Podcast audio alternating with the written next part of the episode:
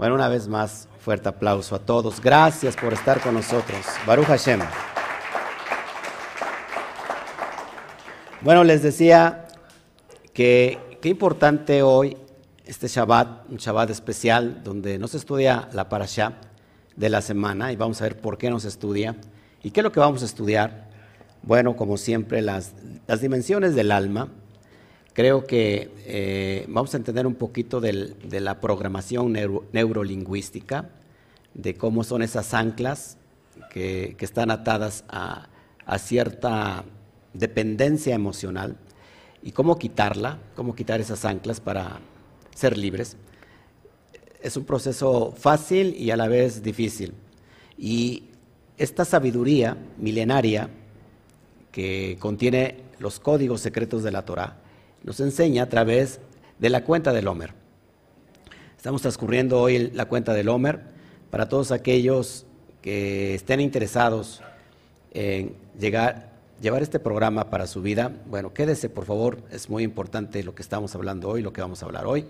Así que desde ya te saludo, te damos la bienvenida, gracias. Está corriendo mucho aire aquí en, la ciudad, este, hay trabajos junto, de, al lado, y se van a escuchar muchos ruidos medio raros, pero trataremos de ser objetivos, eh, certeros con la enseñanza. Así que a la cuenta de tres, uno, dos, tres, Shabbat Shalom. Baruch Hashem.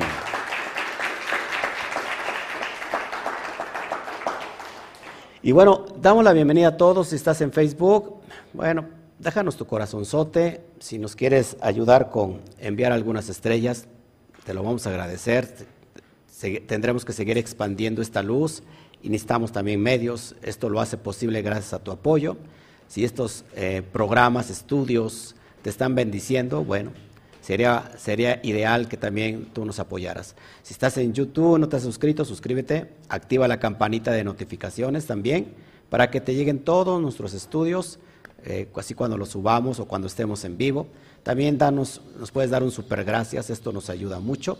Y bueno, ayúdenos a compartir por todos los medios posibles, redes sociales, los grupos de WhatsApp, te lo vamos a estar agradeciendo. Así que muchas gracias. Bueno, hoy solamente para retomar un poquito lo que ya hablamos de, por sí el, año pasado, ¿saben, se acuerdan qué es la cuenta del Homer? Eh, ¿Ok? ¿Saben qué es la cuenta del Homer aquí? ¿Cuántos días se tiene que contar? 49 días. Eh, hace ocho días dije que eran 49 días los que se estaban contando y alguien me comentó ahí, qué, barbaridad que me, dijo que estaba yo mal, que estaba erróneo, que no son 49 días, son 7 semanas. Ok, entonces digo, bueno, ¿cuántos días tiene la semana? Pues 7, y 7 por 7, 49. Bueno, pero en fin. Eh, así que yo les voy a pedir un favor, mis amados, no recibo comentarios, no que sean negativos, sino que sean comentarios ignorantes. La verdad, no se desgasten, ni siquiera los voy a subir. Este, no, contesto comentarios que, que no tienen sentido, que no tienen lógica para el nivel donde estamos. Acuérdense que en el nivel donde estamos se dejó atrás toda la religiosidad, ¿ok?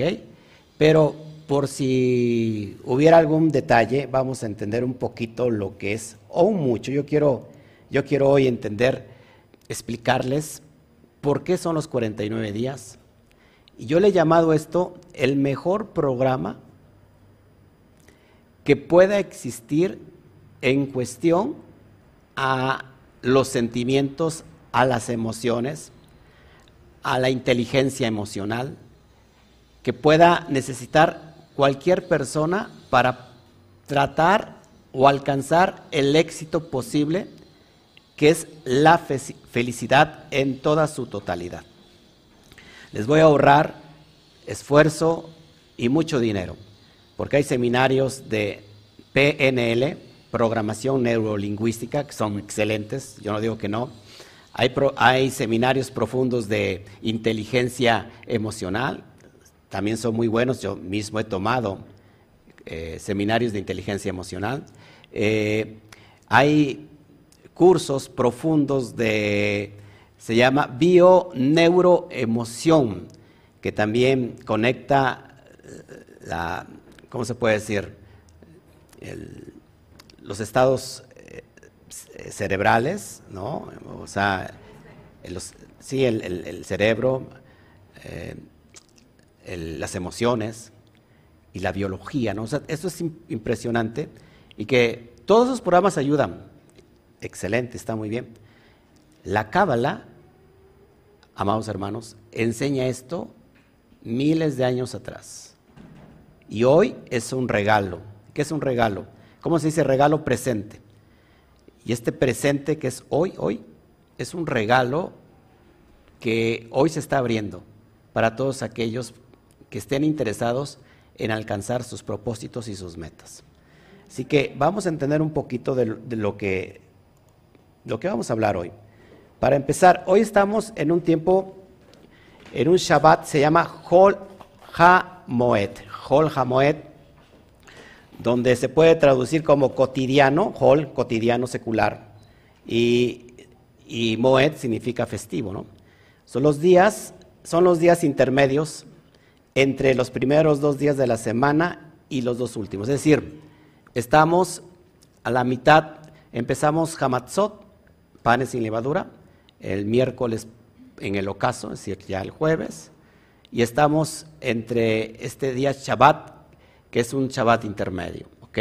No se estudia la porción, pero vamos a estudiar mucho a profundidad lo que es la cuenta del Homer.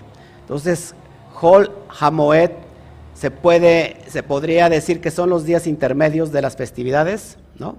Que por ejemplo, están hoy con Pesach, pero también en Sukkot. Acuérdense que en Sukkot también hay, dura ocho días eh, esta, esta dimensión. Bueno, vamos entonces a entender un poquito lo que es la cuenta del Homer.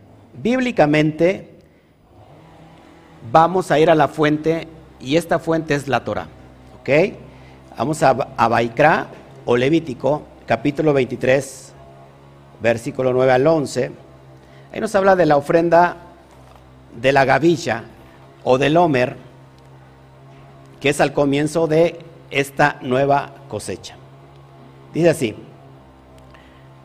Hashem habló a Moshe diciendo, Dios habló a Moisés diciendo, habla a los hijos de Israel y diles, cuando lleguen a la tierra que prometí darles y recojan la cosecha, traerán un homer de los primeros frutos al Cohen.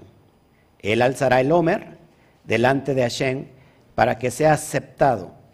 El Cohen lo hará el día siguiente al Shabbat, el primer día de Pesach. Así que la mitzvah, la ordenanza es que al segundo día de Pesach, es decir, al siguiente día del Shabbat, ¿de cuál Shabbat? ¿Semanario? No, el Shabbatón, el Shabbat alto. ¿Cuándo tuvimos el Shabbat alto? Empezó el miércoles en el ocaso y terminó al jueves en el ocaso.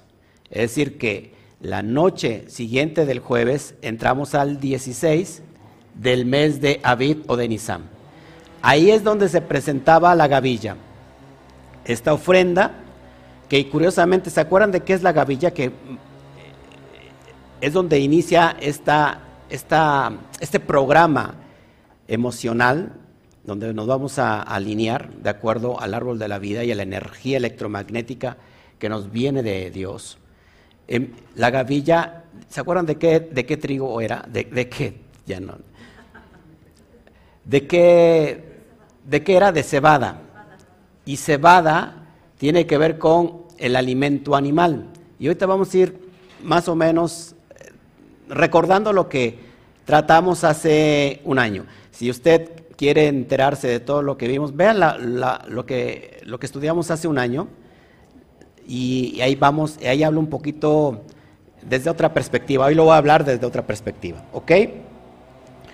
Vamos a, también a Baikra, Levítico 23, 15 al 16, donde tenemos la misma de contar cada uno de los 49 días de Pesaj.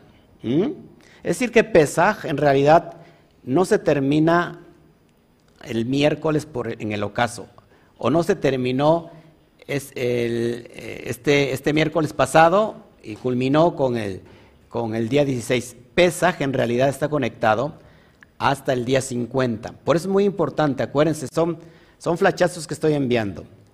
Palabras claves, 50. 50 tiene que ver con la entrega de la Torah. ¿ok? Voy a ir explicándolo paso a paso por todos los nuevecitos que están aquí, no se preocupen. Voy a tratar de ser eh, breve pero conciso y a la vez que pueda dar eh, al blanco. Entonces, en el momento en el cual salieron los, los israelitos de Egipto, hasta Shavuot, acuérdense, es donde se recibe la Torah.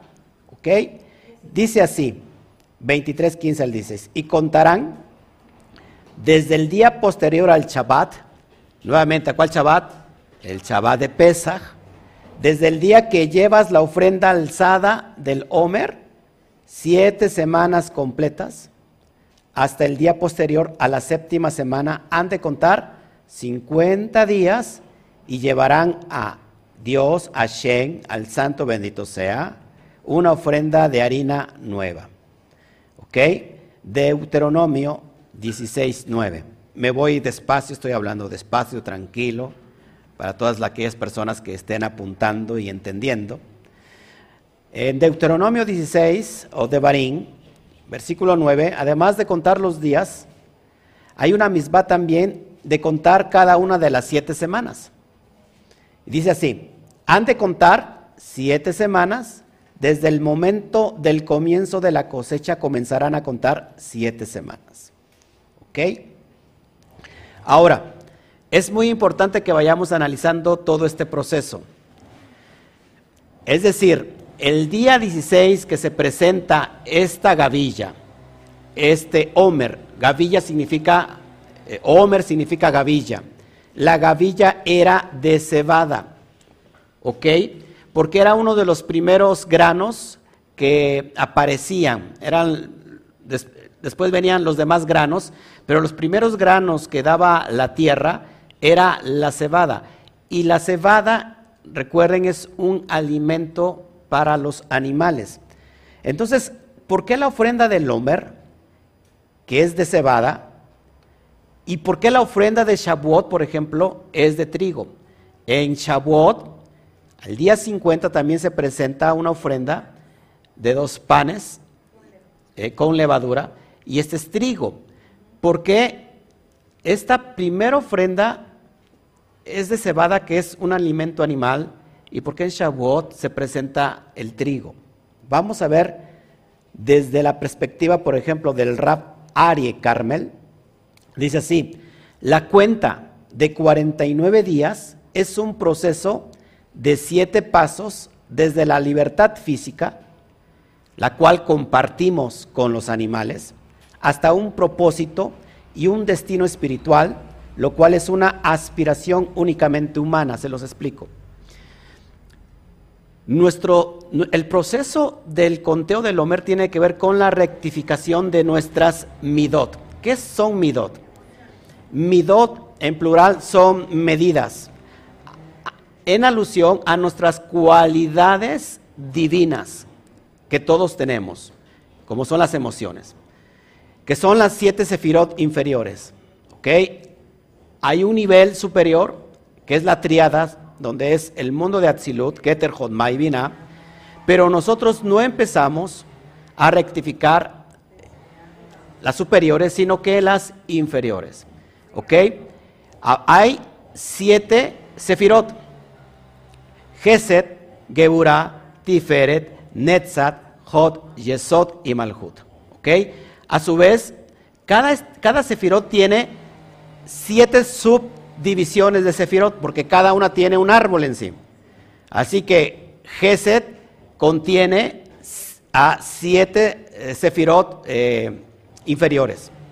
Entonces, cada semana, y, dimos inicio el 16, el 16, es decir, el miércoles, el jueves en el ocaso, con el primer día o la primera semana que corresponde a Geset.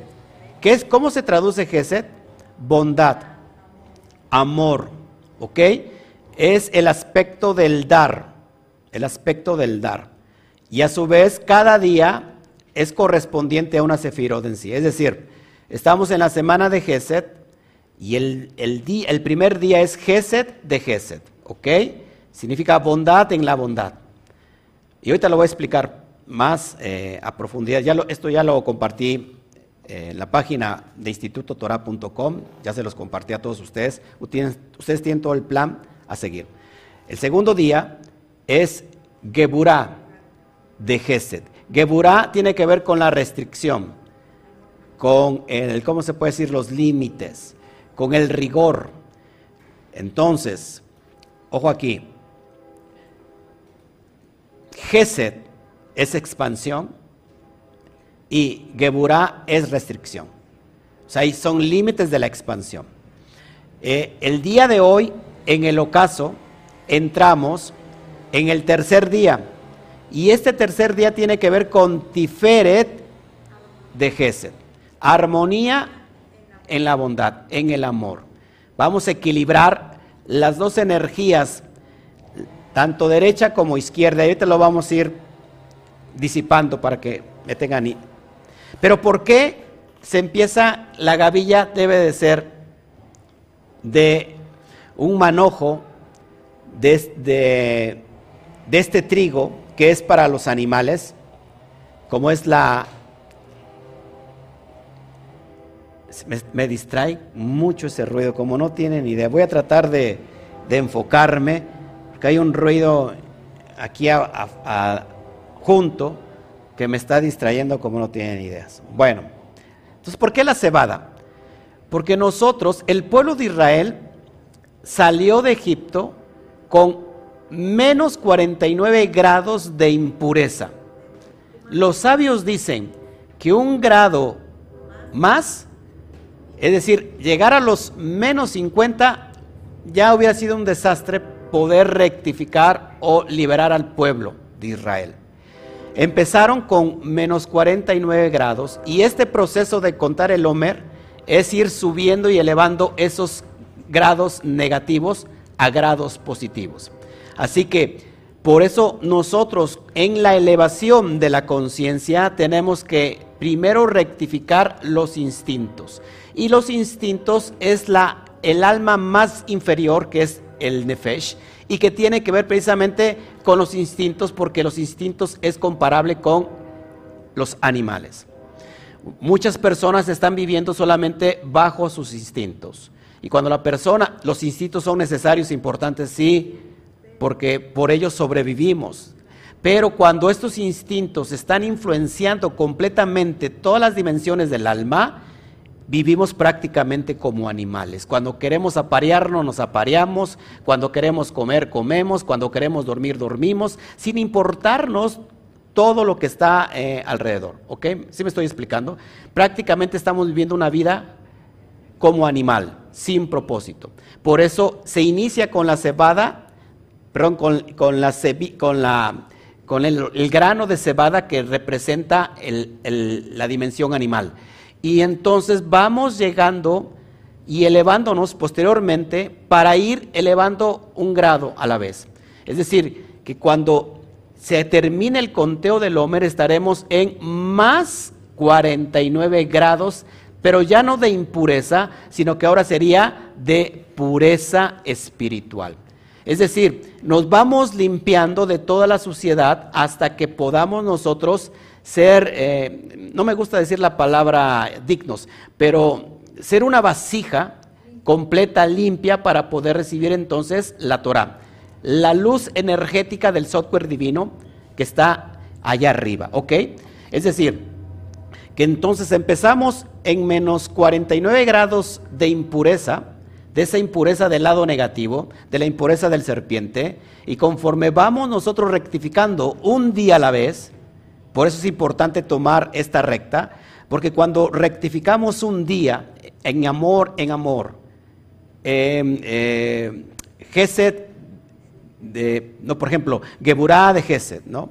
Eh, y vamos pensando qué es lo que tenemos que hacer. Simplemente estamos haciendo una introspección para limpiar no solamente la casa por fuera, sino la casa por dentro.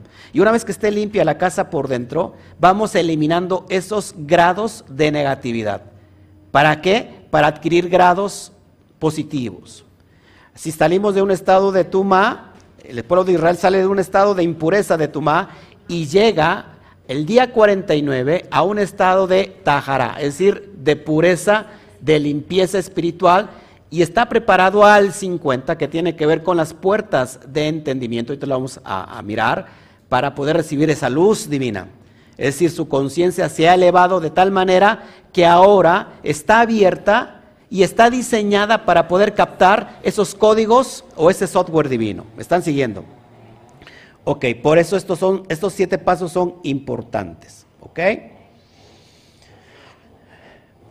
Entonces, estos 49 días, la verdad es un proceso de siete refinamientos. Tenemos durante nosotros, durante estas siete semanas, tenemos siete semanas de oportunidad. Una, semana es referencia a bondad, a Gesed. Vamos a trabajar en esta, en esta en esta cualidad divina de la bondad en nosotros. Por ejemplo, hay personas que son siempre en el plan de dar, es decir, son amorosas, siempre están dando constantemente. Pero ¿qué pasa? No hay un límite para dar.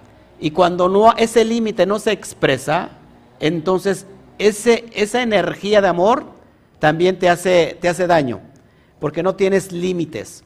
Das amor en exceso y eso es malo.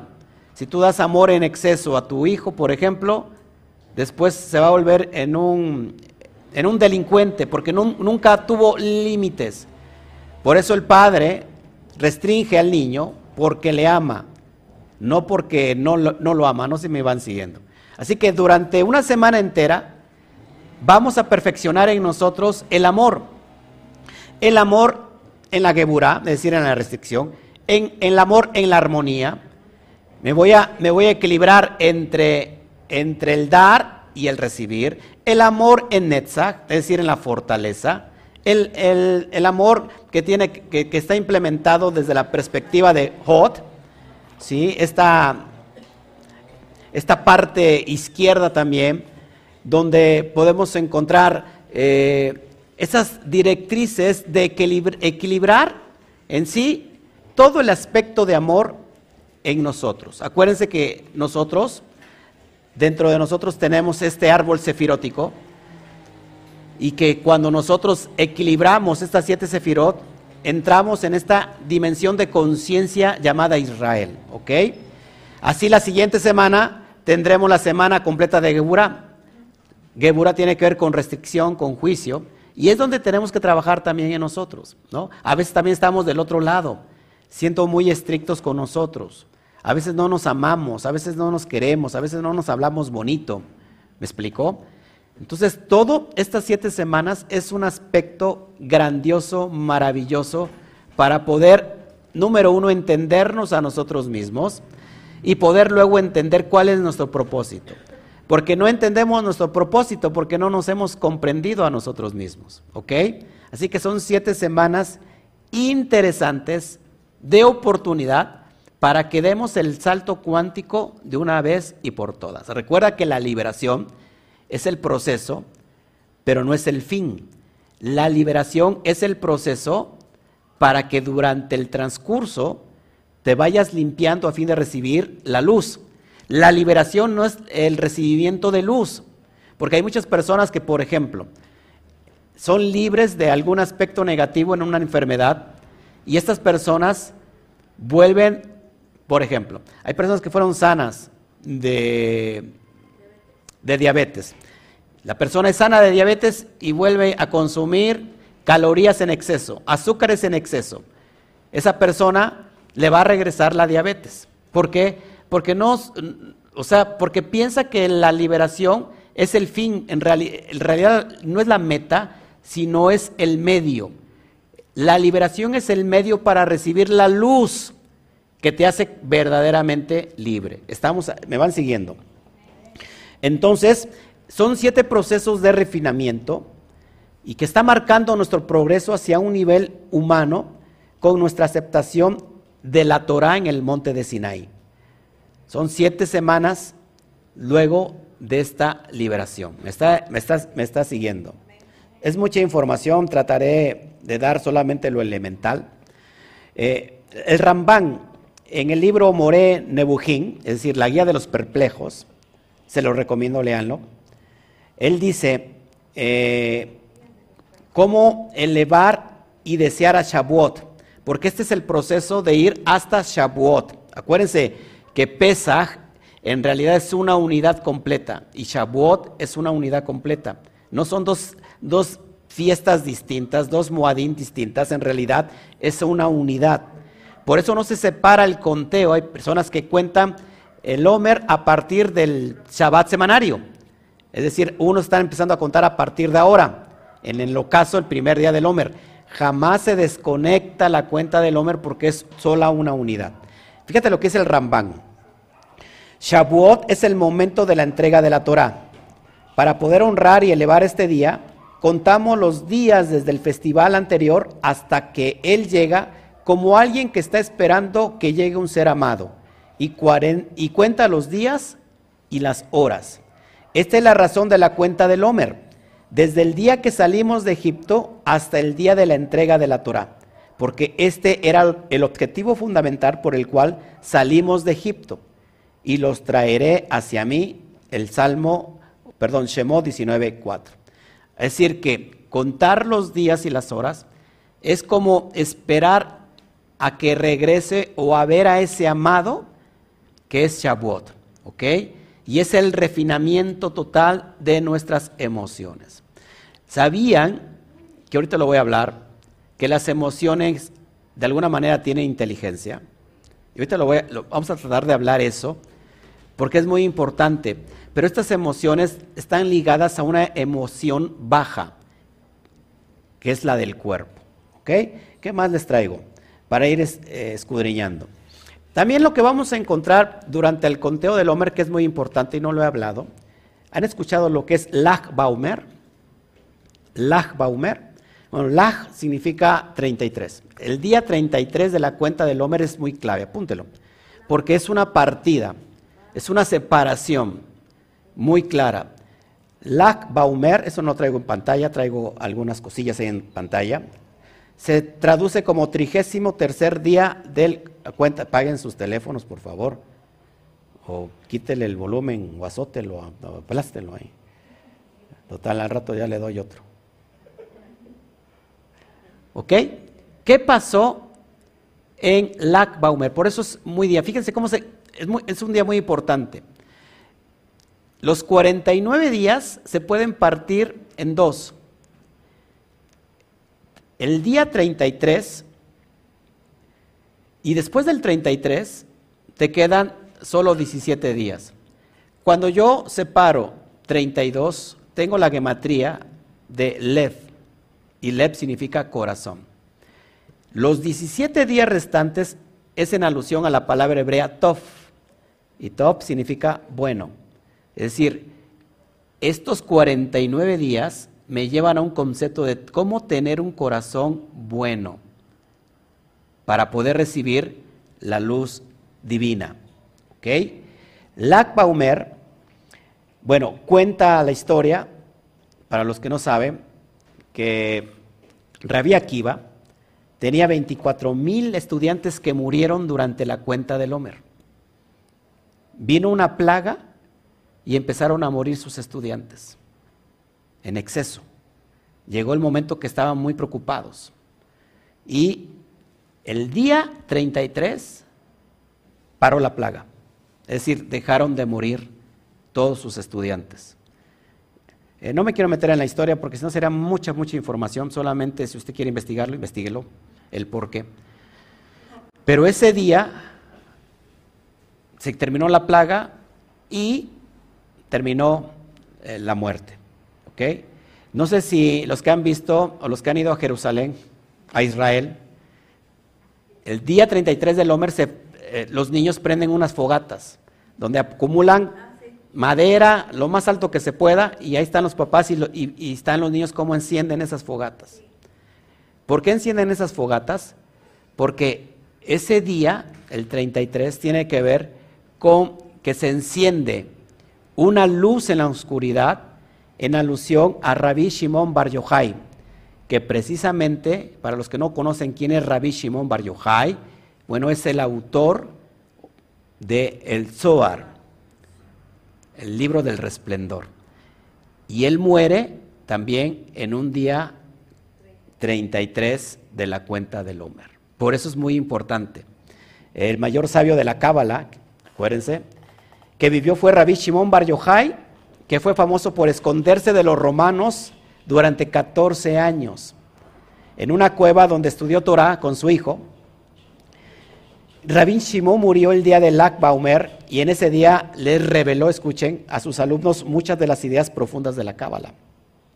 Ellos registraron sus enseñanzas en un libro conocido como el Zohar, que, y ahí estaba, que estaba escondido en el Zohar, la luz. Por eso se entienden esas fogatas el día 33. ¿Ok? Bueno, a ver qué más le puedo decir de esto, que es mucha información.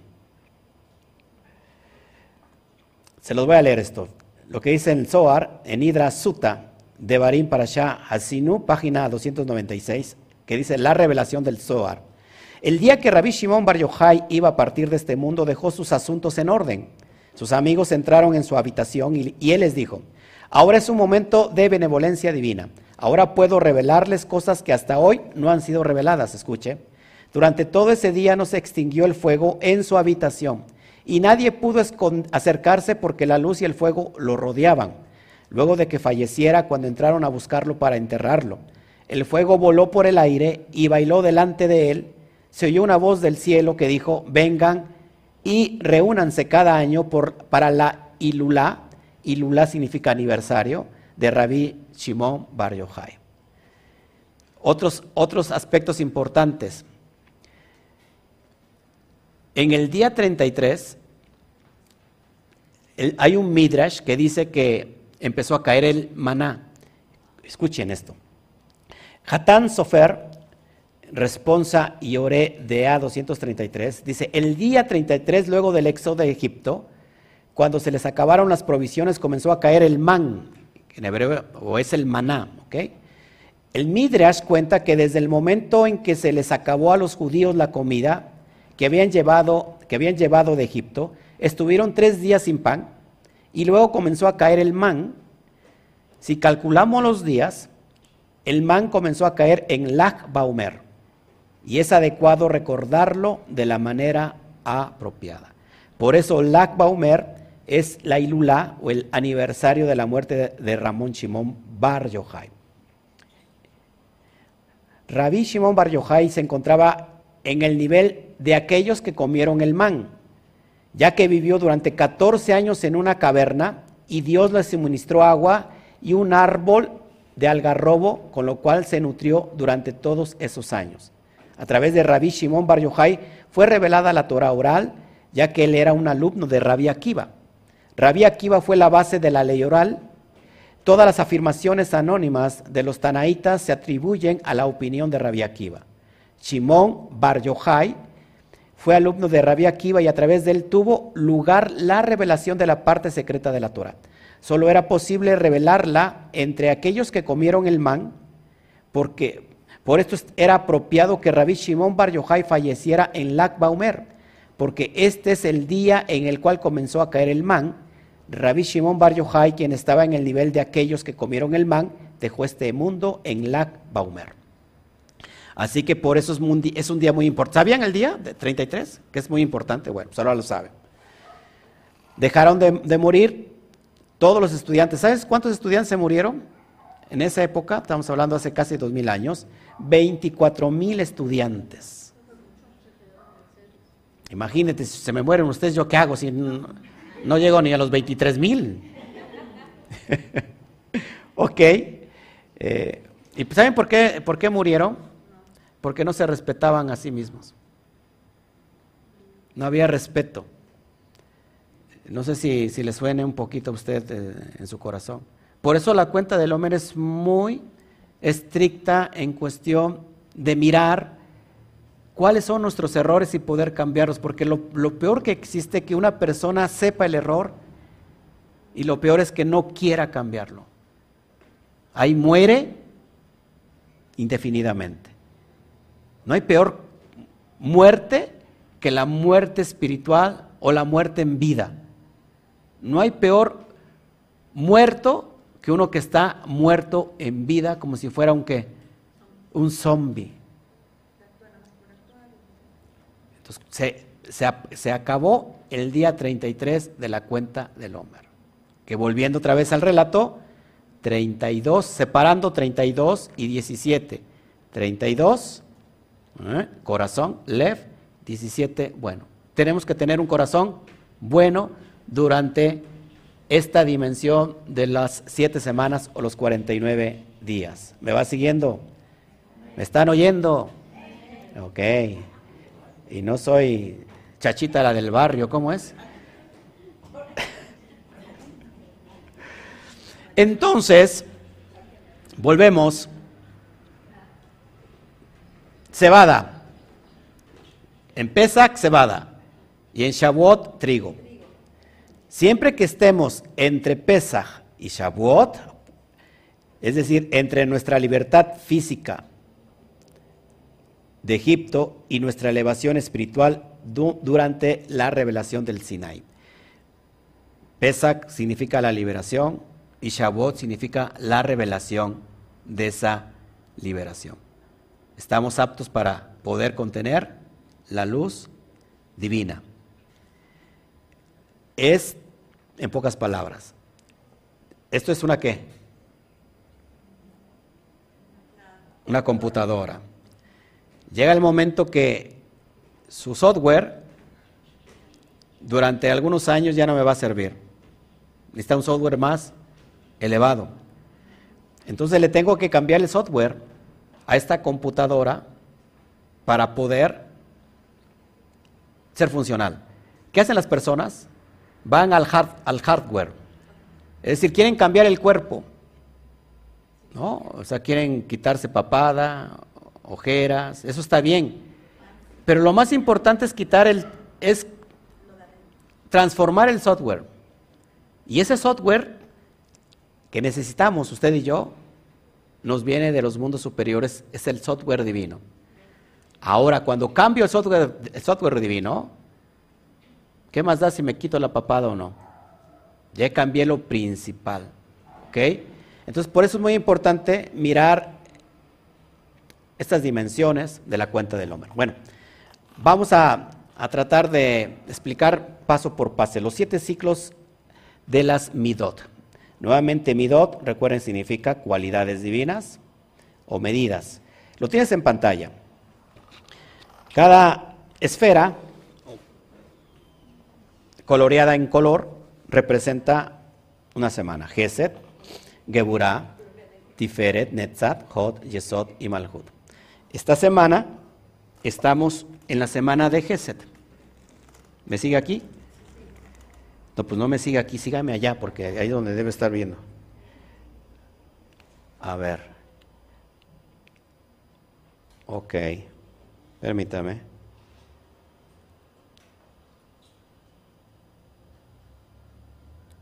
Bueno, a ver si prende. Ok. Estamos hoy. Ah, es al revés, mira lo que estoy haciendo. Estamos hoy en la primera semana, Geset. ¿Me va siguiendo aquí? Tenemos toda esta semana, hoy en el ocaso entramos al día tercero. Es decir, el día tercero tendremos el aspecto de Tiferet. Tiferet de Geset. Tenemos la gran oportunidad que al terminar el Shabbat podamos equilibrar la columna derecha con la columna izquierda. Es decir, vamos a equilibrar el fuego. Geset está representado por el agua y Geburah está representada por el fuego.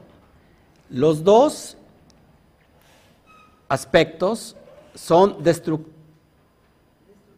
destructivos entre sí. El agua apaga el fuego o bien el fuego evapora el agua. ¿Qué necesitamos para el equilibrio? ¿Eh? El aire, el avir.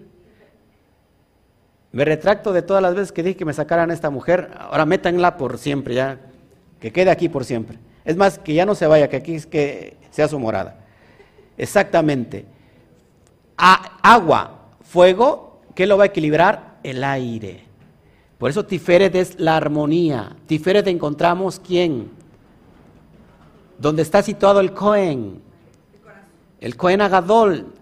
Eh, en nuestro cuerpo es el corazón, ¿ok? Es el aspecto del templo, del Mishkan. Aquí en Tiferet, escuche, es donde se halla el yo interno, no el yo externo. El yo más valioso. Si usted en su cuerpo se hace así, ¿quién, quién eres tú? Usted yo soy, yo. Yo cuando le preguntan está haciendo el, plexo solar, ahí está el centro de su yo, de su esencia. Me voy aquí en pantalla para que me miren. Cuando le preguntan, ¿cómo te llamas? ¿Yo? Normalmente vamos hasta acá. ¿Por qué vamos aquí? Porque ese es el plexo solar donde está el corazón. La esencia del ser se halla aquí.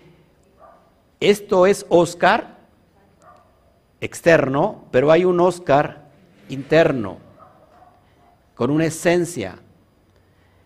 Por eso es muy importante que esta semana, amados, que tiene que ver con amor, yo creo que a todos nos hace falta rectificarnos en amor, ya sea que no damos o ya sea que damos de más. Por eso el aire, tres elementos, agua, fuego y aire, crean el cuarto elemento. Y el cuarto elemento es la tierra. La tierra, el cuerpo humano representa la tierra porque está formado por todos los componentes o elementos que contiene la tierra. El cuerpo humano los tiene. Así que cuando buscamos el equilibrio perfecto, no solamente en nuestras emociones, sino en todo lo que representa biológicamente nuestro cuerpo, muchas enfermedades que son biológicas no nos vienen solamente de, ese aspecto, sino su esencia, su raíz tiene que ver con lo emocional. Es decir, que una persona puede estar enferma por un, un desnivel emocional, por un desequilibrio emocional. Y ahorita lo vamos a ver un poquito. Entonces, cada semana, hoy tenemos Geset, toda esta semana. La siguiente semana será Geburá, así sucesivamente hasta llegar a la séptima semana. Si quieres más información del plan, ya lo publiqué nuevamente en mis redes sociales, usted lo puede adquirir. Todas las siete semanas están ya publicadas paso a paso. ¿Qué vamos a hacer este día? ¿Qué nos toca? Hacer la veraja correspondiente. ¿Ok? Bueno, así que hoy en la tarde tendremos Tiferet. ¿Tiferet de qué? ¿De qué aspecto? De Gesed. Es decir, equilibrar el amor. Equilibrio en el amor. Porque si no, te, no estoy equilibrado, o doy mucho o no doy nada o estoy dando solamente para mí. Eh, eso no es amor, ¿eh? Amor tiene que ver con el aspecto de dar, ni siquiera con una emoción. Es cuando tú das, ¿no? Ayudas al, necesitado, no necesitas, amarlo. Porque, a ver, no amas a la persona que va en la calle y, te nace de tu corazón darle. No es porque lo ames, es la acción del dar, ¿ok? Pero hay muchos que se pasan ¿no? O pueden dar todo y dejar eh, sin nada a los suyos. No, hay, debe haber un equilibrio. ¿Me va siguiendo aquí? Ok. Entonces, por ejemplo, acuérdense que la humanidad fue creada a imagen de Hashem. Todos fuimos creados a imagen de Dios. Entonces las siete semanas del Homer están dedicadas a mejorar los siete aspectos de esa imagen. En pocas palabras, tengo el poder de rectificar la misma imagen de Dios en mí. Porque si yo soy hecho a imagen y semejanza de Dios, pues ya te imaginarás si yo veo a tal persona, ¿a poco así es Dios? Pues ya me, ya me, desequilibré y me decepcioné, ¿no? ¿Se me, van siguiendo? Entonces, si nosotros somos la imagen, tenemos que ir mejorando estos siete aspectos de esta imagen. Entonces la humanidad fue creada a imagen de Dios, no en nuestra imagen física, sino más bien en nuestro carácter. Que el carácter tiene el potencial que divino. Las sefirot son una revelación mística del carácter de Hashem. ¿Estás conmigo? Bueno, interesante, ¿no? Bueno, ahora sí, vamos, vamos a irnos metiendo un poquito a la biodescodificación. ¿Han, hablado de la biodescodificación? ¿Han escuchado de la biodescodificación? ¿Han escuchado del PNL, programación neurolingüística? ¿Han escuchado de la bioneuroemoción? ¿De la inteligencia emocional? Bueno, pues de todo eso nos habla la Cábala, increíblemente. Un par de miles de años atrás. Hablando de, bueno, yo digo que desde el tiempo de Moshe Rabenu. Ahora, vamos a entender poquito, un poquito, si no un mucho. Bueno, estamos ministrando o administrando las siete sefirot inferiores. Cada una de ellas tiene una energía especial. Nuestros pensamientos son muy importantes porque ¿qué es el pensamiento? El pensamiento es una carga o una descarga electromagnética, tanto negativa como positiva. Una persona se puede enfermar tan solo de pensarlo. Tengo un dolor, me va a dar esto, me va a dar aquello. Usted está enviando un pensamiento que no es otra cosa que una descarga de energía, tanto negativa como positiva. Desgraciadamente estamos más predispuestos a pensar en negativo. Si, la mujer, las mujeres que están aquí les da un dolor en el seno, inmediatamente usted piensa, me va a dar cáncer de seno. Casi por lo regular estamos predispuestos a pensar negativamente. ¿Cuál es la solución? Simplemente cambiar el chip y ahora revertirlo en algo positivo. Y esto es muy importante entenderlo. Así que, ¿dónde está la solución de estas sefirot inferiores? En la parte de arriba. La solución está en dónde? En la triada de arriba, Keter Jodma y esto que está, que está subdividido, aquí arriba tenemos el intelecto, el cerebro. Después tenemos Geburah, Gesed Geburah Tiferet, Netzat Hod Yesot y Malhut, representan todo el aspecto emocional. Yo diría que desde Gesed hasta Yesod tenemos el aspecto emocional. Y Malhut vendría siendo lo instintivo, lo animal. A ver, díselo al de junto para que entienda. Lo animal. O sea, ahí representa lo animal. ¿Ok? Ahora, mire, ¿cómo, ¿cómo, estamos funcionando? Que hemos puesto, así como está la línea, una, una estructura, una frontera para que esta energía que está completamente equilibrada no nos venga, sino que tomamos el Malhut o el Keter lo tomamos desde esta dimensión de Malhut y estamos recibiendo constantemente esta energía que nos va a producir caos. ¿Cómo te lo explico? Cuando nosotros culminamos siete semanas, siete por siete, cuarenta y nueve, aquí, cuando se termina la, la, cuenta del Homer con las siete semanas o con los 49 días, damos un salto cuántico a esta dimensión que es Binah. Acuérdense, Malhut tiene la segunda Hei del Shen Hameforash, del nombre inefable. Así que lo que vamos a unir cuando rectificamos toda esta dimensión emocional y llegamos a Malhut, estamos en un estado ahora de Tajará, de perfección, para unificar o llevar esta Hei a donde le corresponde la vina. Es decir, nosotros tenemos una Hei caída, Hei que representa la revelación. De hecho, la pictografía de la letra Hei es un ser, un ente levantando las manos, es decir, como recibiendo. Por eso la letra Hei está dispuesta en Binah. Lo que vamos a hacer durante el proceso es aclarar nuestro entendimiento porque el entendimiento lo tenemos entenebrecido, oscuro. Y si está en oscuridad, no hay luz, por lo cual no hay dirección, no hay pensamiento idóneo, no hay libertad para decidir bien.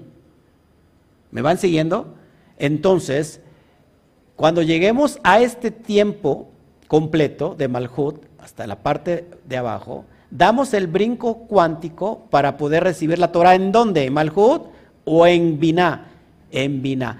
Por eso Binah tiene el nombre de las 50 puertas de Binah. Ahorita se lo explico. Entonces tenemos el aspecto de la Yud, del primer nombre, Yud, que está en donde? En Jodma, pero que de alguna manera tiene todo, toda la influencia de Keter. Y después tenemos la segunda letra, que es Hei, y que representa Binah. Ahora, ¿qué es lo que está resguardando Binah? Porque Binah es, o la letra Hei de Binah, la que está en Binah, es un útero que resguarda o que esconde la letra Hei.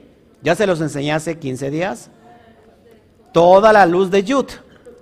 Es decir, que haz de cuenta que Yud está, o que Hei está embarazada de la letra Yud. ¿Cuánto vale la letra Yud? 10. ¿Cuánto vale la letra Hei? Ahora multiplica 10 por 5, 50. Por eso se le conoce a Binah como las 50 puertas de entendimiento. Es decir, que hemos estado abriendo 49 puertas hasta llegar al grado elevado de las 50 puertas de entendimiento. Ahora, ¿me va siguiendo hasta aquí? Lo tienes en pantalla, 50, eh, las puertas de Binah, que son 50 puertas. En alusión de que Binah está establecida la letra Hei, la segunda letra del nombre inefable, pero que esta Hei está embarazada de la Yud. ¿Qué representa la Yud? La Yud representa el punto inicial de todas las cosas. La Yud representa la letra más pequeña por la cual contiene más espacio y alberga más luz que las demás 22, las demás 21 letras hebreas. ¿Qué representa la yud? El semen divino. El semen, la semilla divina. Así que Hei, la, la siguiente Hei, está embarazada de ese semen divino que va a dar a luz en Binah. Cuando nuestro entendimiento se ilumina, nos llega toda esa semilla de la yud. Por ejemplo, 50, la letra hebrea que tiene el valor de 50 es la letra nun. Y nun, su pictografía de la nun es un esperma, una semilla. Es decir, que este entendimiento contiene dentro de sí que vida.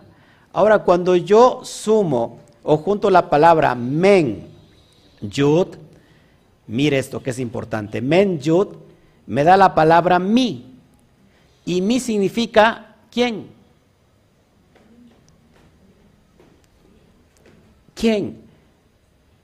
Y es la pregunta que nos debemos de hacer durante todo el proceso de rectificación de la cuenta del Homer. ¿Quién soy yo?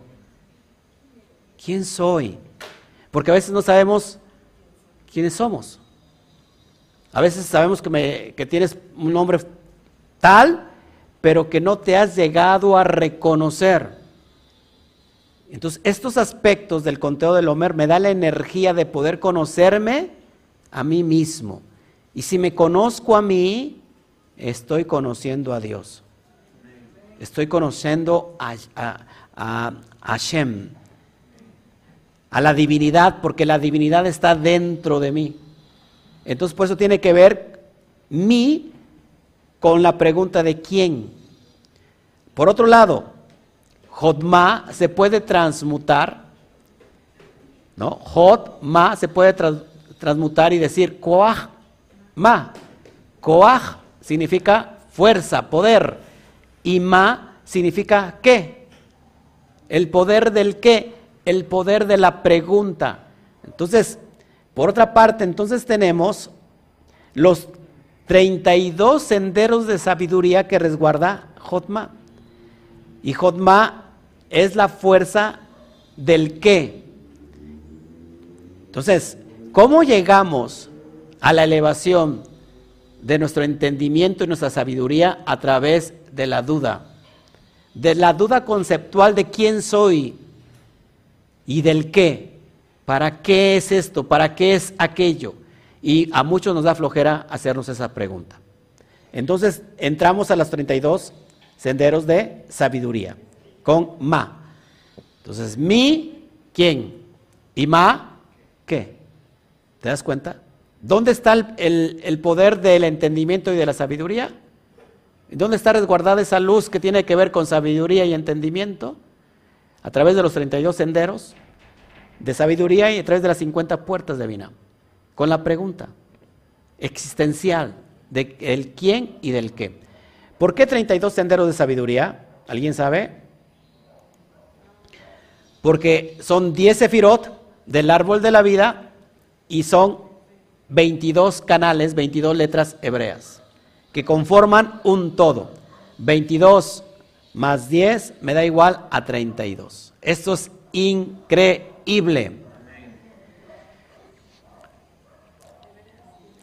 Y, lo que sigue es una locura. Entonces, me va siguiendo hasta aquí, me va entendiendo hasta aquí cómo, cómo están estos grados de estar rectificando. Si yo no rectifico lo inferior, jamás voy a llegar a la superior.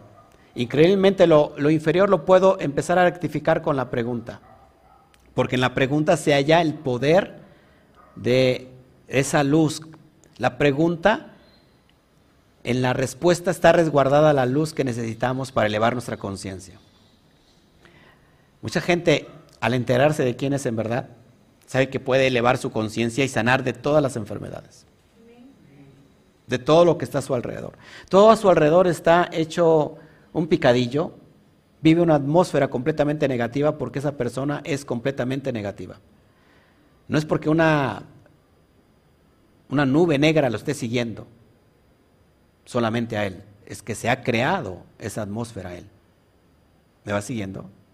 Entonces puedo entender que yo, a través del entendimiento y de la sabiduría, puedo cambiar mi atmósfera. Porque cuando hay entendimiento y hay sabiduría, o hay Jotma y hay Binah, entonces da el Dad. El Dad es el conocimiento.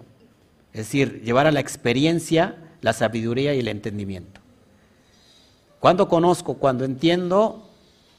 No, conozco cuando realmente me acerco a través de la experiencia a ese entendimiento.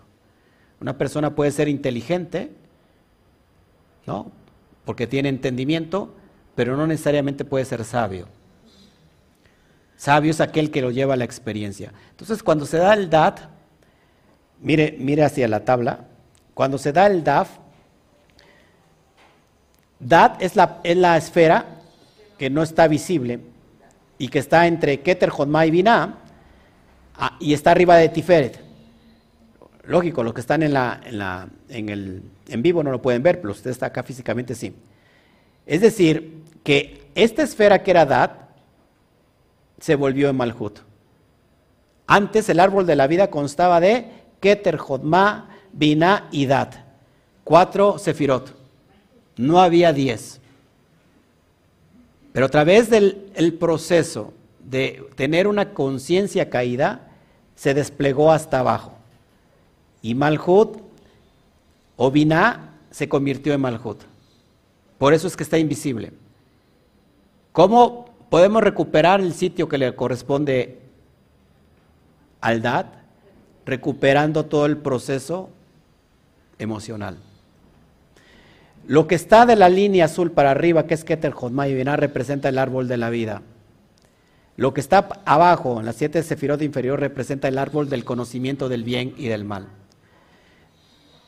Toda esta dimensión comprende todo lo dual, los, los dos polos que están interactuando entre sí y que de alguna manera nos determina qué es bueno o qué es malo. Pero ¿quién lo determina? El sistema, la religión, porque te enseñaron que esto es bueno y que esto es malo.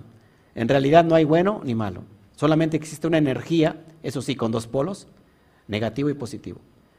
Pero a veces lo negativo, que es la columna izquierda, que es Geurahot, inclusive Binah está en la parte izquierda. A veces lo negativo es lo indispensable para nosotros para poder adquirir el conocimiento. O sea que no siempre lo negativo es, es negativo en sí, sino que puede ser que la clipó de lo negativo contenga lo positivo. Y a su vez, lo positivo si, no necesariamente puede ser positivo, porque también lo positivo puede ser negativo. Es decir, cuando estamos equilibrados, podemos entender estos dos conceptos, porque arriba de la línea no hay ni bueno ni malo. arriba de la línea se han juntado los dos aspectos cerebrales. No hay dualidad. ¿No? ¿Me están siguiendo? Todo es uno. Estamos en el mundo de Atzilut. El mundo de la, psicología tendría que ser entonces el mundo de Yetzirah. El mundo de Yetzirah que comprende Netzat y Yesod es el, mundo de Yetzirah, el mundo de la, de la formación, donde entra el aspecto psicológico, emocional de cada ser humano. No podemos estar en los extractos superiores si no hemos conquistado los extractos inferiores. ¿Qué más? A ver, antes de pasar al... Les voy a dar un poquito, por ejemplo, la biodescodificación, para que me vayan entendiendo. ¿Qué es la biodescodificación? La biodescodificación es una propuesta de la medicina alternativa, escuche, que intenta encontrar el origen metafísico de las enfermedades o su significado emocional. ¿Para qué? Para buscar a partir de allí la forma de sanar.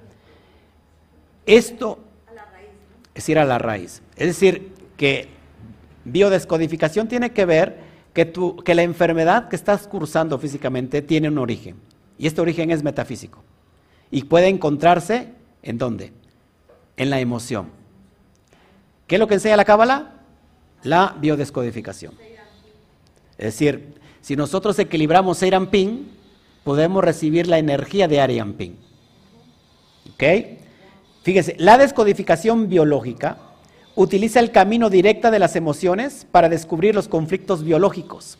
Les, platicaba que el ADN, la epigenética, es decir, que el ADN va llevando información de generación en, generación, eh, no solamente de aspectos biológicos, físicos, sino de aspectos eh, estructurales y emocionales.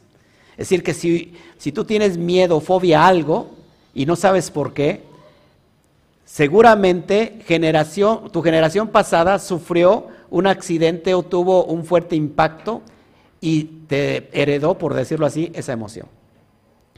La biodescodificación busca el proceso de curar ese trauma a través de ir directamente a esa emoción. Curando esa emoción, se cura esa enfermedad o ese trauma.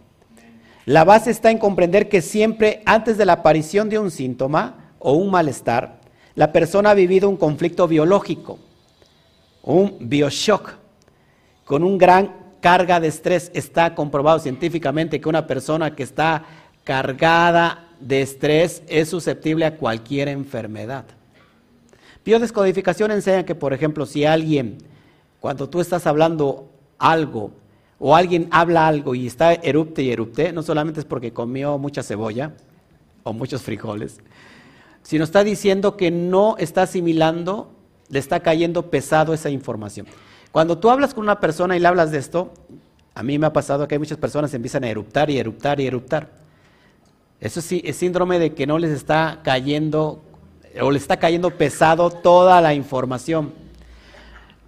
Biodescodificación enseña que, por ejemplo, Presten atención, por eso están como están. Si les duele el cuello, ¿a cuántas, personas les duele el cuello aquí? A ver, levante la mano. Ok. Normalmente esas personas, según la biodescodificación, es que no saben decir que no. Y entonces trae una carga de estrés emocional en, en esta parte, ¿no? Lumbar, del cuello, porque no sabes decir no. Y es tan fácil saber decir no. ¿Cómo me sano y me quito ese dolor? Diciendo no. Pero a veces es muy difícil. ¿Me va entendiendo?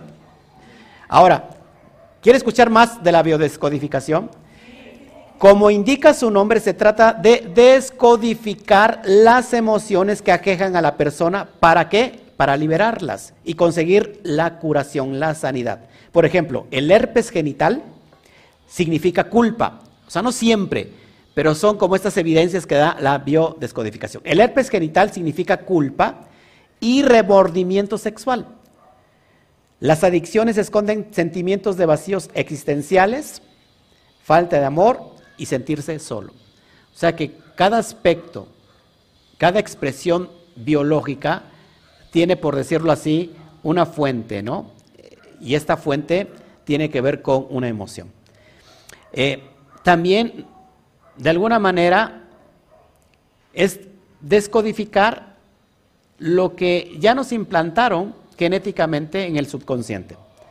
Según la medicina tradicional china, hay emociones que pueden afectar ciertos órganos o funciones. Escuche esto. Por ejemplo, la tristeza disminuye el sistema inmunológico, está clarísimo, y da predisposición a enfermedades respiratorias y digestivas.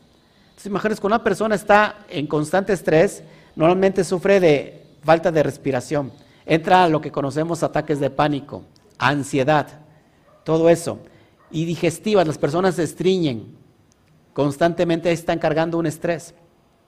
Por ejemplo, escuche, son datos importantes. La ira y la frustración afectan el hígado y la vesícula biliar y además generan tensión muscular. ¿Qué creen? Esto lo enseña la cábala.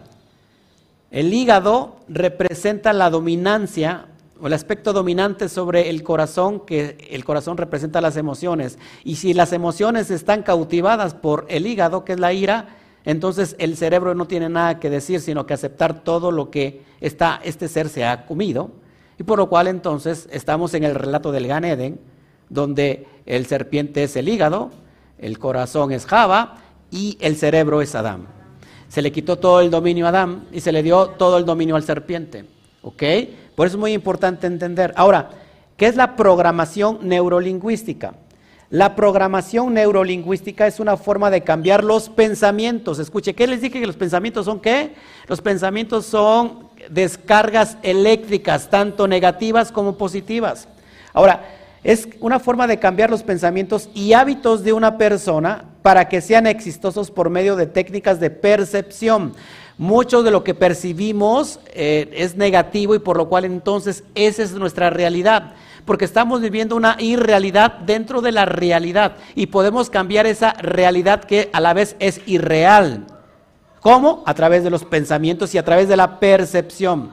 ¿Es importante la percepción? Sí, porque estamos percibiendo solamente lo que ven nuestros aspectos eh, físicos. los ojos físicamente tienen una percepción, pero nos hemos quitado de la percepción emocional o de la percepción espiritual.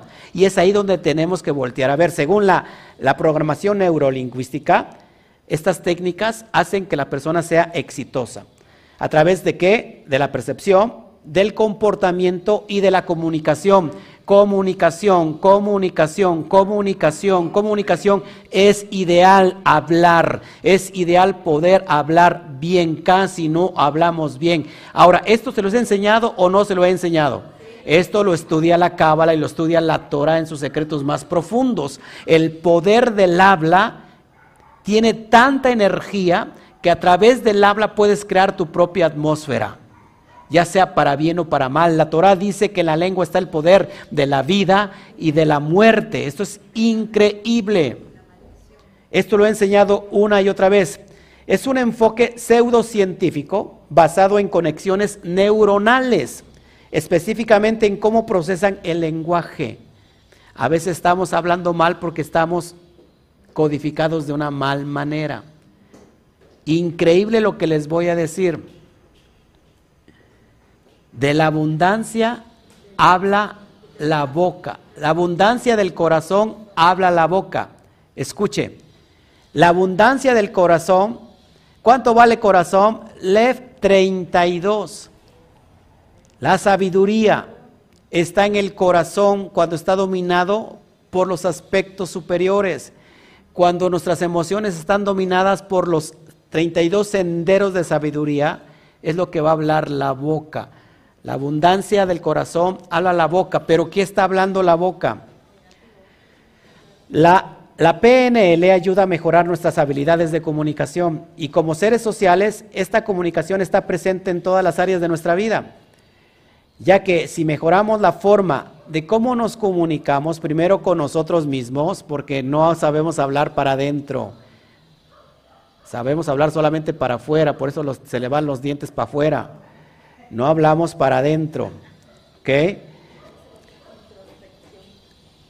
Entonces, nuevamente, ayuda a mejorar nuestras habilidades de comunicación como seres sociales. Esta comunicación está presente en todas las áreas de nuestra vida, ya que si mejoramos la forma de cómo nos comunicamos primero en nosotros mismos y luego con los demás, esto tendrá como consecuencia la disminución de muchos problemas.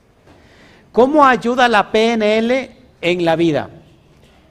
La programación neurolingüística te ayuda a conocerte, y optimizar tus capacidades. ¿Qué es lo que estamos estudiando durante este proceso de los 49 días? Precisamente conocerte y optimizar tus capacidades, tus midot. Lograr un diálogo interno más asertivo que te impacte positivamente. Controlar tus emociones y mejorar tus relaciones. ¿Qué es lo que es la, cuenta del Homer? Esto que te estoy definiendo de lo que es la programación neurolingüística. Conoce más beneficios y no esperes para empezar a pensar de manera diferente. La, la programación neurolingüística te hace pensar diferente para que puedas hablar asertivamente. Ahora, otra rama. ¿Sí quieren o no? ¿Qué es la bioneuroemoción? ¿Ha escuchado usted bioneuroemoción? Bueno, la bioneuroemoción es un método creado para mejorar el bienestar personal a través de una comprensión profunda del origen de los conflictos emocionales y la relación de estos conflictos con los cambios físicos del organismo, ya sea hormonales, neurológicos o estructurales.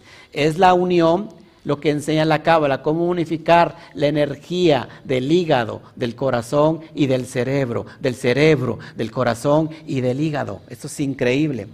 La bioneuroemoción utiliza algunos recursos de PNL para poner evidencia, para poner en evidencia la experiencia subjetiva eh, que mantiene a una persona atrapada en una situación, el anclaje y una vez localizada, aportar recursos para ampliar su percepción y mejorar su, calidad de vida. Eso es impresionante, porque si una persona está fallando en una dimensión, en una sefirá, por ejemplo, en el amor, que es esta semana, es importante que ahí dirija esa energía y si está anclado, por ejemplo, me viene a la mente Chio, si está anclado que no no ha dejado atrás la muerte de su papá, ¿no?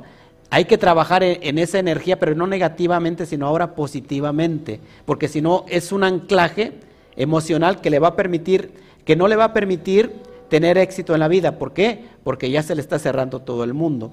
Es muy práctico. ¿Qué más? A ver.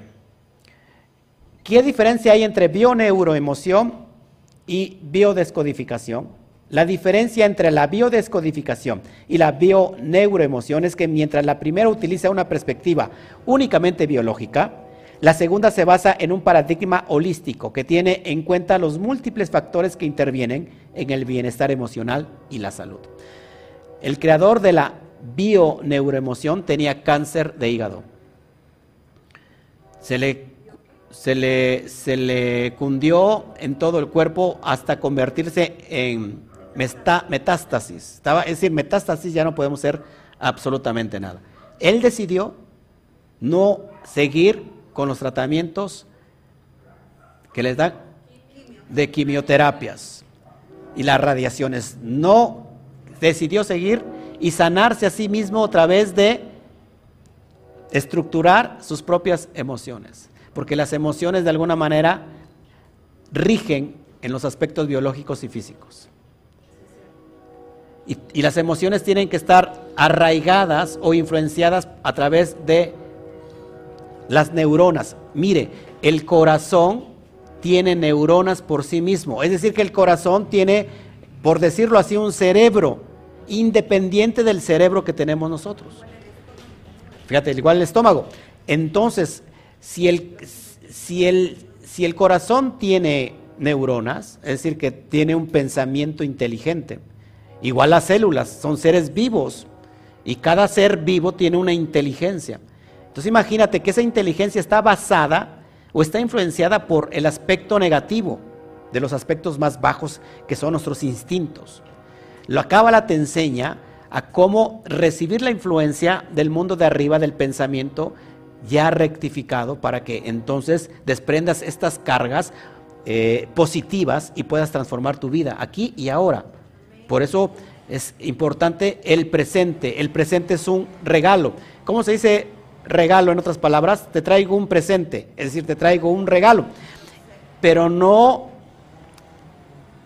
atesoramos nuestro presente.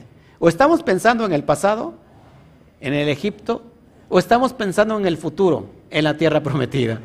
Pero no aquilatamos el presente porque en el presente está el poder. En el aquí y en el ahora está el poder. Es lo que enseña la cábala, la cábala y es lo que enseña mindfulness. El aquí y el ahora. Es increíble. ¿Quieren más o ya me voy? Inteligencia emocional. ¿Por qué le estoy trayendo todos estos rasgos? Porque todo esto lo enseñamos una y otra vez. Nada más que como usted lo escucha de nombres diferentes, pues ya se le, se le parece, se le oye bonito y ahí está pagando los miles de dólares. No pague tanto y mejor ayúdenos a expandir esta luz. Ok, inteligencia emocional es la capacidad de reconocer sentimientos propios y ajenos, de motivarnos y de manejar adecuadamente las relaciones. ¿Qué es la inteligencia emocional y cuáles son sus características? La inteligencia emocional se refiere a la capacidad de una persona para utilizar la emoción de manera proactiva, tanto sus propias emociones como la de los demás a su alrededor, y tanto a nivel consciente como subconsciente, como una herramienta para mejorar el razonamiento y la toma de decisiones. ¿Cuáles son los tipos de inteligencia emocional? Con eso termino no es una sola. La, fíjense, abarca diferentes tipos y características que definen al coeficiente intelectual CI de un aspecto de la persona. Estas pueden dividirse en cinco categorías básicas. Empatía. ¿Qué es la empatía? Ponerse en el lugar del otro. ¿Qué enseña la, cuenta del Homer? Ponerse en el lugar de otro. ¿Qué más? Habilidades sociales. ¿Cómo me voy a relacionar a través de, estas relaciones interpersonales, ¿no? ¿Qué habilidad tengo? ¿Para qué soy bueno? El autoconocimiento es la base. Autoconocimiento enseña la inteligencia emocional. Lo mismo que he repetido una y otra vez aquí, si tú no te conoces a ti mismo, no tienes capacidad de conocer a Dios. La motivación, importantísimo la motivación. Estamos desmotivados constantemente, nos desmotiva el sistema, nos desmotiva la religión, nos desmotiva a veces la pareja, nos desmotiva todo lo que está a nuestro alrededor. Necesitamos automotivación y sobre todo la autorregulación. A veces estamos muy motivados, necesitamos regularnos. La regulación es el aspecto central del árbol de la vida. ¿Qué te enseña la cábala? A regularte, de autorregularte. Las técnicas de autocontrol son esenciales en la inteligencia emocional. Controlar la duración de nuestras emociones y qué tanto influyen estas en nuestras decisiones es vital para este tipo de inteligencia emocional. Con eso termino. Con eso me voy. Usted no, no me merece. Ahora, ¿por qué los 32 senderos de sabiduría? Porque si de la abundancia del corazón habla la boca, es increíble que el corazón tenga un valor en gematría de 32. Exactamente con los 32 senderos de la sabiduría. La sabiduría está en nuestra boca. Porque en la boca creamos almas, ángeles. Fíjense, la letra Kuf que estás viendo en pantalla, esto lo me lo robé de mi propio seminario. Ahí para los que quieran, lo que no han tomado, tómenlo porque está increíble. La Kuf, la letra Kuf está, está hecha de una letra Kaf y una letra Bav. Es decir, el secreto de la vasija y la luz, que acuérdense que luz tiene una geometría de 207. Esto es impresionante. Kaf es el recipiente, la matriz o el útero. Y la letra Bab es el aspecto varonil. Si te das dando cuenta, la letra Kuf, formada de una Kaf y de una Bab, la Kaf es el vientre, la Bab es el órgano sexual masculino. ¿Qué encontramos en el órgano sexual masculino? La semilla. Ahora, Kaf tiene un valor de 20 y la letra Bab tiene un valor de 6. 20 más 6 es igual a 26. En la boca tenemos la gematría de 26, porque tenemos el vientre y tenemos la semilla al mismo tiempo. Cuando hablamos idioteces, nos estamos creando de pura idiotez atmosférica. Cuando hablamos negatividad, pura negatividad estamos creando, porque tenemos el poder de Hashem en nuestra boca. Increíblemente la boca tiene 32 piezas dentales, haciendo alusión que dentro de nuestra boca está el poder de la energía de las 10 sefirot combinada con las 22 letras hebreas. Por eso tenemos que cuidar muy bien de hablar qué estamos hablando. Si hablamos grandezas, vamos a crear grandezas. Por eso está, por eso tenemos 32, no porque podríamos tener 33. O algunos tienen 5 nada más, pero tuvieron 32. Normalmente algunas personas pueden tener más o pueden tener menos, pero naturalmente son 32. ¿No le parece increíble? ¿Qué más?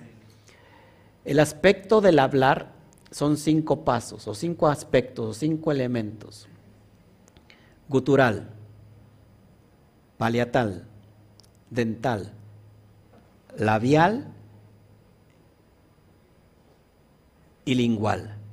¿Cuántos tenemos? Cinco. Haciendo alusión a la letra Hei. ¿Dónde está la letra Hei?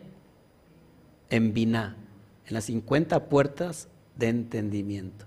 ¿Dónde tenemos el portal de entrar y salir? En el poder de nuestra boca. Por eso la programación neurolingüística tiene mucho que ver con la expresión y la comunicación. ¿Qué es lo que estábamos hablando? De lo que está lleno nuestro corazón. Si nuestro corazón está lleno de tristeza, amargura, eh, fracasos, ¿qué va a estar hablando usted? Exactamente lo que está lleno su corazón. Pero su corazón está lleno de vida, de amor, de bondad, de sanidad, de salud, de prosperidad, de riqueza, estará hablando y estará creando, porque tiene el poder de Yud Hei Bat Kei en la boca.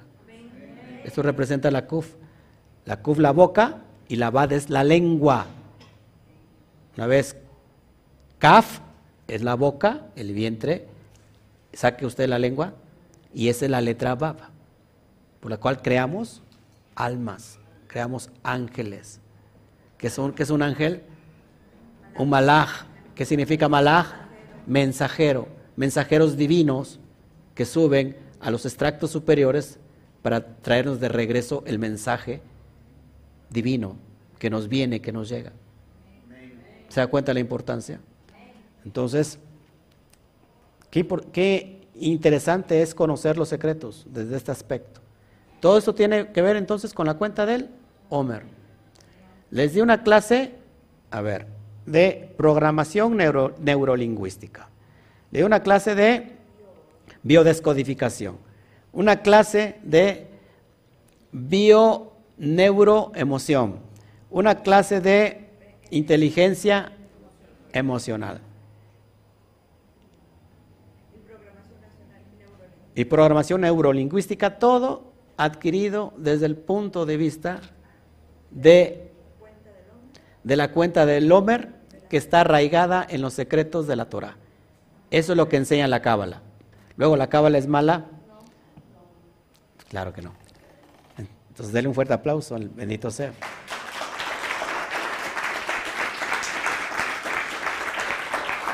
¡Wow! Ahora entendió porque hace ocho días o quince días dije que la boca es el misbeach, el altar donde se quema la ofrenda la Miremos cómo hablamos. Entonces, ¿entendió el proceso de cómo es la cuenta del Homer? Preguntas si hay. Son muy importantes.